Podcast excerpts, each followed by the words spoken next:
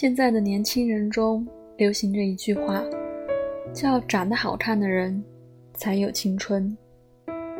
因为在这个据说是看脸的世界里，漂亮的人总是更容易得到周围人的好感，更容易交到朋友，更容易脱颖而出。但在我的工作环境当中，美颜的人从来都不缺乏，所以到最后，大家拼的并不是颜值。接触下来，我会更欣赏有个性的人。你会发现，他们非常有魅力，非常美。而我相信，这种美不仅仅是好看，而是那种源源不断的来源于内心的爱。和纯净。李易峰就是这样一个可爱的人。刚刚决定要拍电影的时候，我就对李易峰说：“我要拍《栀子花开》，你来做我的男主角吧。”峰峰想都没想就回复我说：“可以，没问题，我一定把时间留给你。”我接着说：“不过我连剧本都还没写有呢。”他接着回复我说：“赶紧写，反正我肯定先把时间留给你。”而这正是2014年的夏天，全民都陷入汹涌的《古剑奇谭》的观剧热潮中，大家都疯狂地谈论着百里屠苏，更多的人知道了有个叫李易峰的青年演员。那个夏天，他开始了星途的真正起航。被大家疯狂热爱，在这种时候，他那么干脆迅速地答应下来出演，让我非常惊喜。直到这部电影拍完，我都没有去问他真正的原因。不过我知道，他也在承受着公司的压力。有一天，他发微信给我，说：“大佬啊，剧本还没出来啊，公司要把档期给给出去了。”我要怎么办啊？没有剧本，不能确定档期，他的时间就很难留住。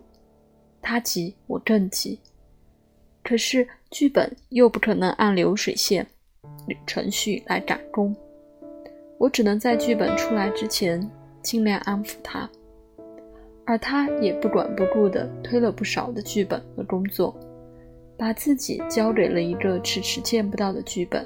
和不知道姓甚名谁的角色，我想，我们俩正是凭着彼此的这般信任，最终才有了那么可爱的许诺。在他的身上，我看到了谨慎、认真和守信，而这种特质却不是每一个年轻人都有的。二零零七年时，我第一次见他，他刚刚参加完比赛，那时。刚刚出道的他，绷得特别紧，虽然力求表现得完美，但还是不太能放开自己。台上台下都不是一个有很多话的人。后来他上过几次《快乐大本营》，慢慢的，我们的交流才多了起来。他私下里不是个喜欢出去玩乐的人，就连饭局都很少。最喜欢的也就是叫朋友们去他家，一起宅着，聊着天，喝着酒。在《古剑奇谭》播放的那段时间里，他总是叫我去他家一起看。我们两家离得很近，我偶尔过去和他一起看看剧，聊聊心事。慢慢的发现，他已经不再是刚出道的那个舞台上青涩的十几岁小男生了。在我眼中，他整个人已经越来越清晰和真实。二零零七年出道到现在，他默默无闻将近了七年。在第七年的时候，他爆发了巨大的能量。我常常说，他是一个经得起等待的人。可能会有很多人羡慕他的运气，但那些羡慕的人应该明白一个更加现实的道理。所有的运气不过是一直在努力的结果。峰峰，他就是那个一直在不停的努力的人。在栀子花开的片场，我很怕一件事情，那就是怕峰峰会坐在我的旁边。只要他坐到我旁边，我就知道他肯定要找我谈戏了，又有很多问题要问我了。他会从演员的角度来问我，为什么这句话要这么说？我这样做对这个角色的树立有什么帮助？我们如果换一种方式，会不会更好？诸如此类的很多问题。然后会要求我把剧本改到我可以说服自己并说服他的最好的方式。对于一个新导演来说，其实这是很大的考验。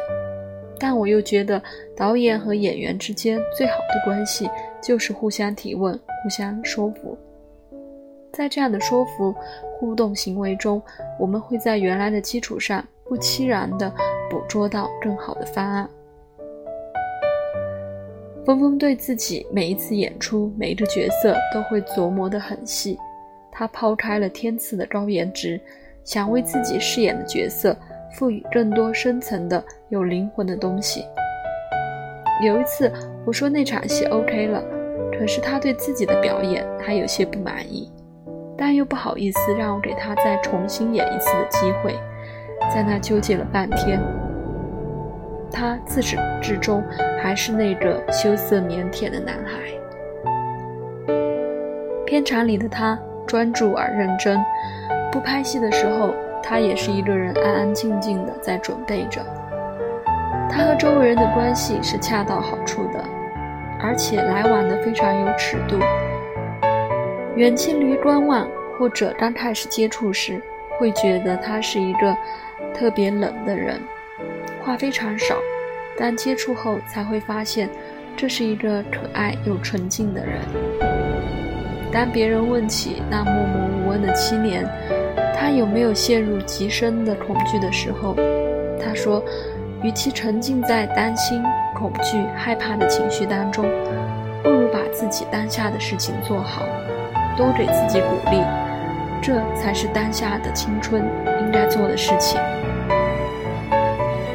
青春是一种常态，它关乎内心。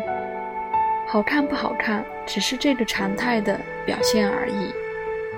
有满屏都是胶原蛋白的青春，也有满脸都是褶子、白发苍苍的青春。但最终，青春的寓意取决于你如何度过你的人生。或者说，你觉得你还很青春，你都来得及。那。才是正版原装的青春。